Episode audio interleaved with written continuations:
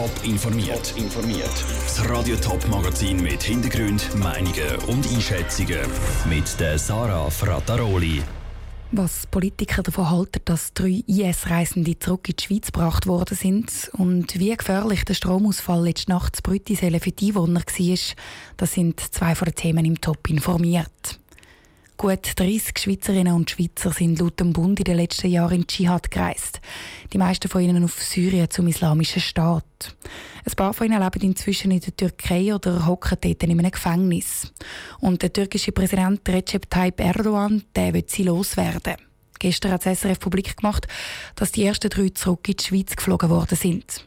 Die Meinungen von Schweizer Politikern sind gespalten. Patrick Walter.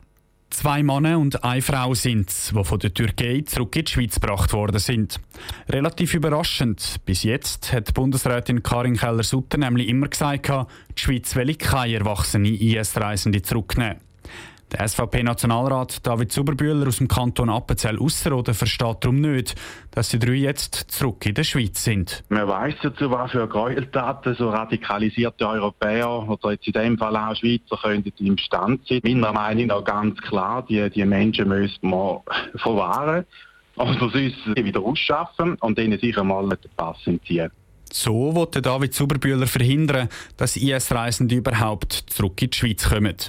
Das geht für die SP-Nationalrätin Claudia Friedl aus dem Kanton St. Gallen zu weit.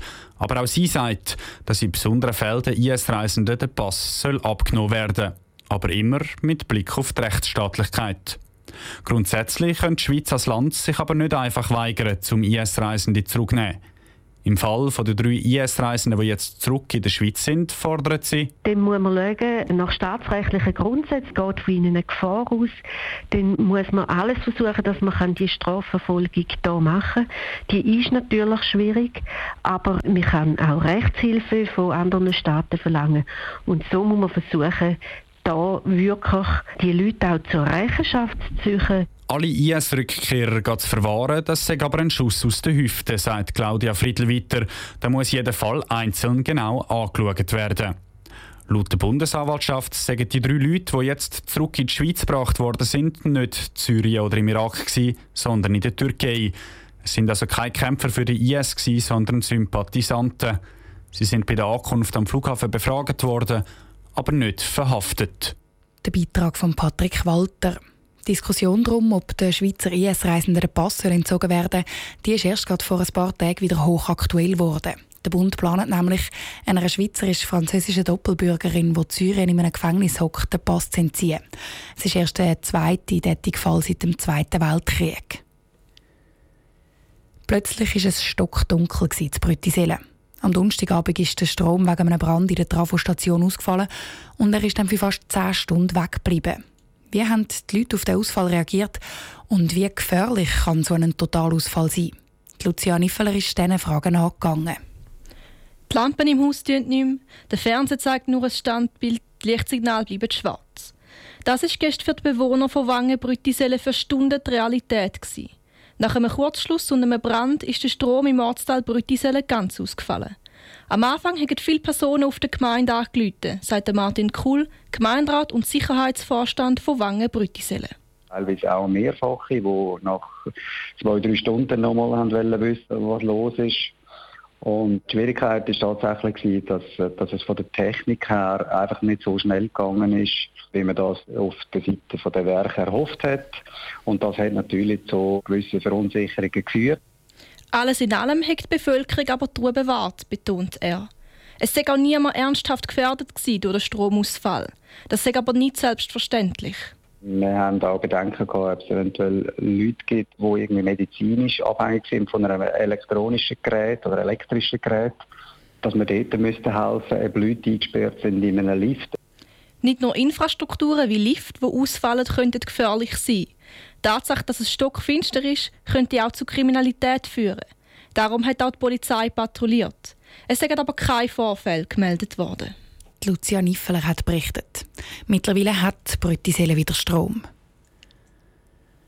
Die USA hat in der Nacht mit einem Luftangriff beim Flughafen von der irakischen Hauptstadt Bagdad einen iranischen General getötet. Der Befehl ist vom US-Präsident Donald Trump höchstpersönlich gekommen. Das hat das Verteidigungsministerium bekannt gegeben. Im Iran ist der Angriff gar nicht gut angekommen. Der iranische Präsident Hassan Rouhani und das geistliche Oberhaupt vom Iran, der Ayatollah al-Khamenei, haben Rache und Vergeltung angekündigt. Droht jetzt ein neuer Konflikt im Nahen Osten? Ruhe Schmenzi. Im Iran ist der General Qasem Soleimani eine wichtige Person. Er hat unter anderem Al-Quds-Brigade kommandiert, die für verschiedene Angriffe auf Verbündete von den USA sollen verantwortlich sein Darum treffe der Tote Iran besonders, sagt der Nahostexperte der Universität Zürich, der Hans-Lukas Kieser. Für den Iran ist der Verlust von außerordentlich wichtigen, charismatischen Führer, militärischer Führer, aber über das Militärische hinaus ist er auch ein politischer Führer gewesen. Man kann fast sagen, dass er Nummer zwei war, also wirklich ganz auf höchster Ebene. Der iranische Präsident Hassan Rouhani und das geistige Oberhaupt Ayatollah Ali Khamenei haben Vergeltung angekündigt. So könnten sie unter anderem die US-Truppe im Irak angreifen oder die Flotte von der US-Marine im Persischen Golf. Aber ganz so genau kann das nicht gesagt werden. Im Irak hat der Iran x Möglichkeiten zum Zuschlagen und der Amerikaner weh zu tun. Auch in Syrien natürlich, ein Stück weit. Sie haben natürlich in Israel Möglichkeiten zuzuschlagen über die Hezbollah. Man kann sich auch auf Anschläge irgendwann auf der Welt, auch in westlichen Hauptstädten vorstellen. Eine Möglichkeit, dass es nicht zu einem Krieg käme, hätte die USA aber. Der US-Präsident Donald Trump müsste sich jetzt für einen Frieden einsetzen und auf den Iran zugehen. Nach dem sieht es laut den Experten aber im Moment nicht aus. Der Ruud Schminzi hat berichtet. Der Bombenangriff und der Tod vom iranischen General wird auch in den USA selber hart kritisiert.